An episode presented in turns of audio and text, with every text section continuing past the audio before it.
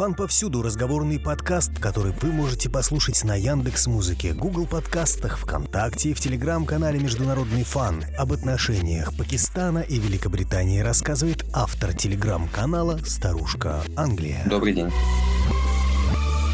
Пакистан последний год переживает народные волнения. Как на это смотрят из Британии и какие отношения у двух государств на данный момент? Пакистан заставил привлечь к себе внимание на международной арене в связи с последними событиями. В стране в последние дни проходили массовые беспорядки, связанные с арестом бывшего премьер-министра Имрана Хана по делу о коррупции. Его обвиняли в получении подарков от иностранных лидеров на сумму от 600 тысяч долларов. После его ареста сторонники бывшего главы правительства призвали к борьбе за своего лидера, что привело к массовым беспорядкам в стране. Конечно, Лондон э, не мог пройти мимо сложившейся ситуации, учитывая давние тесные связи страны с Пакистаном. Здесь необходимо принимать во внимание тот факт, что действующее руководство Пакистана находится в зоне влияния Великобритании, несмотря на все официальные заявления о невмешательстве во внутренние дела других стран, что модно и популярно со стороны западных держав. Довольно красноречиво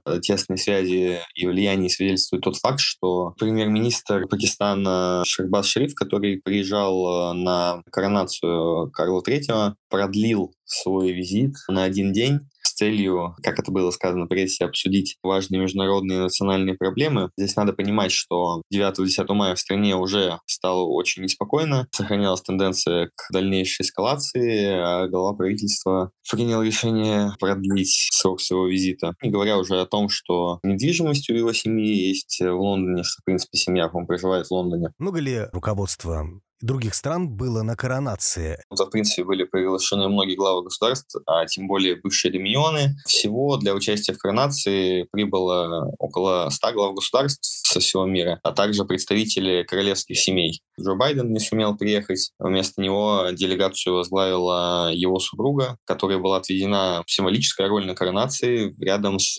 супругой президента Украины Владимира Зеленского Елены Зеленской. Женщины надели платье в цвета украинского флага.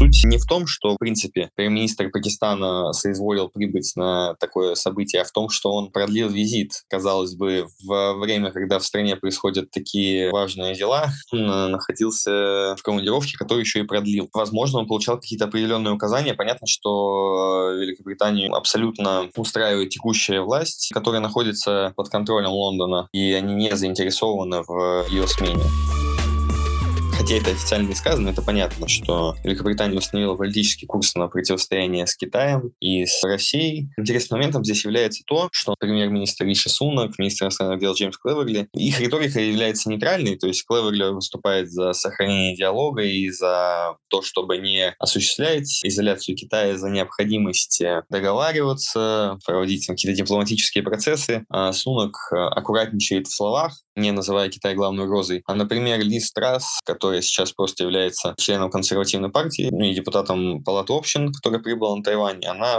обслуживает более радикальных представителей и открыто заявляет о необходимости признать Китай главной угрозой, поддержать Тайвань. Она призывает создать своего рода экономическое НАТО, экономический блок стран, в которые войдут государства группы семи и Европейского Союза, направленный на координацию экономической сфере с Китаем, в технологиях, и так далее. Не первый раз подобная идея озвучивается. В прошлый раз летом или осенью 2022 года в США там проходил саммит «Атлантическая решимость», где подобные идеи озвучивались в отношении России. Было предложено создать экономический альянс с целью предотвращения обхода санкций, поиска лазеек, в целом усиления антироссийских инициатив. Сейчас речь идет э, очень часто о том, что улучшить горизонтальные связи между странами для того, чтобы предотвратить возможности российского бизнеса власти противостоять санкциям, используя различные лазейки. Очень много сейчас об этом говорят, и следующий пакет санкций Европейского Союза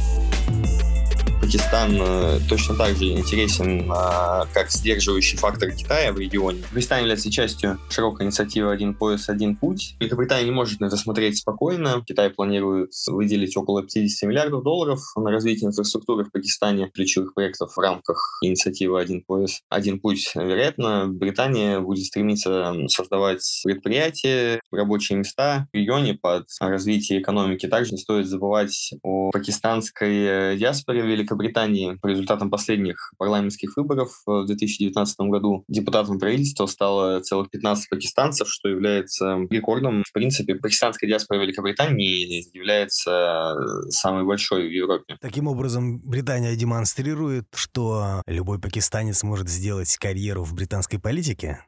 Может быть, для всех и демонстрируется, что любой, но мы с вами понимаем, что так это не работает. Но картинка красивая, как и все призывы в борьбе за демократию, права людей и так далее. Есть ли у пакистанцев шанс вернуть Имранхана к власти? Я думаю, что да, учитывая, что все-таки Верховному суду пришлось издать указ об освобождении политика, сложившуюся ситуацию можно считать политическим поражением действующей власти. Соответственно, велика вероятность того, что в ходе следующих выборов Имран Хан сможет вернуть власть себе. Какое военное присутствие Британии в Пакистане Речь идет скорее о тесных связях британской разведки и пакистанской разведки. Исторически пакистанское разведывательное управление ISI было сформировано британскими офицерами. После того, как Пакистан стал независимым, во-первых, Хан заявлял, что у него несколько раз пытались осуществить покушение. Вполне могут проводиться операции по устрашению или по подавлению протестов или лидеров протестной активности. Потихонечку Британия совместно с Пакистаном э, будут пытаться снизить влиятельность протестующих путем устранения лидеров общественного мнения или влияния на них. Как повлияла Британия на поддержку Пакистаном Украины? Примерно в марте, когда в средствах массовой информации начали раскачивать вопрос того, что якобы Сербия направляет снаряды в интересах ВСУ, многие исследователи средств массовой информации начали предпринимать попытки разобраться в источнике оружия и боеприпасов для вооруженных сил Украины, и стало понятно, что в июне 2022 года Великобритания заключила с Пакистаном сделку на покупку 40 тысяч артиллерийских и реактивных снарядов которые произведены пакистанскими заводами, но при этом соглашение было заключено в Великобритании с Пакистана без упоминания Украины. Это делается довольно официально, есть целый фонд, который размещает заказы, и на них можно откликаться, и, судя по всему, Пакистан также участвует в этой схеме. С пакистанской авиабазы Равалпинди в Румынию постоянно летают британские военно-транспортные самолеты Си-17, и таким образом налажен воздушный маршрут. При этом Украина еще когда-то в 90-х годах подала Пакистану 320 танков Т-84, и, возможно, теперь не возвращается назад. Перед началом специальной военной операции Зеленский упоминал о том, что нужно пересмотреть документы, закрепляющие безъядерный статус Украины. Как вы считаете, может ли Великобритания провернуть пакистанский сценарий? Катализатором для создания ядерной бомбы явились индо-пакистанские войны, пакистанское поражение, в результате которого Бангладеш стал независимым. И чтобы не терпеть эти унижения, страна консолидировала усилия для создания ядерной бомбы. В один момент премьер-министр Пакистана говорил о том, что Пакистан будет э, есть траву или листья, страдать от голода, но он должен сделать ядерную бомбу. Пакистан своего добился. Я думаю, что не без помощи той же Великобритании. Если проводить параллели с э, украинским вариантом. Здесь будет э, идти речь о том, как далеко это все зайдет. Если отмотать заявление британских политиков на период весны прошлого года, Джонсон категорически исключал возможность передачи Украине танков западного производства, оружия большой дальности. Результат мы, в принципе, все видим. Сейчас то же самое говорят насчет истребителей. Сначала возможность исключалась, потом западные страны начинают оценивать, потом работать над этим, говорят, ну, что много проблем. В конечном итоге, я думаю, что тоже все это появится появится. Здесь просто будет зависеть от того, насколько далеко зайдет конфликт, как будут они в этом заинтересованы. Соответственно, я полагаю, что может вообще все очень произойти так же тихо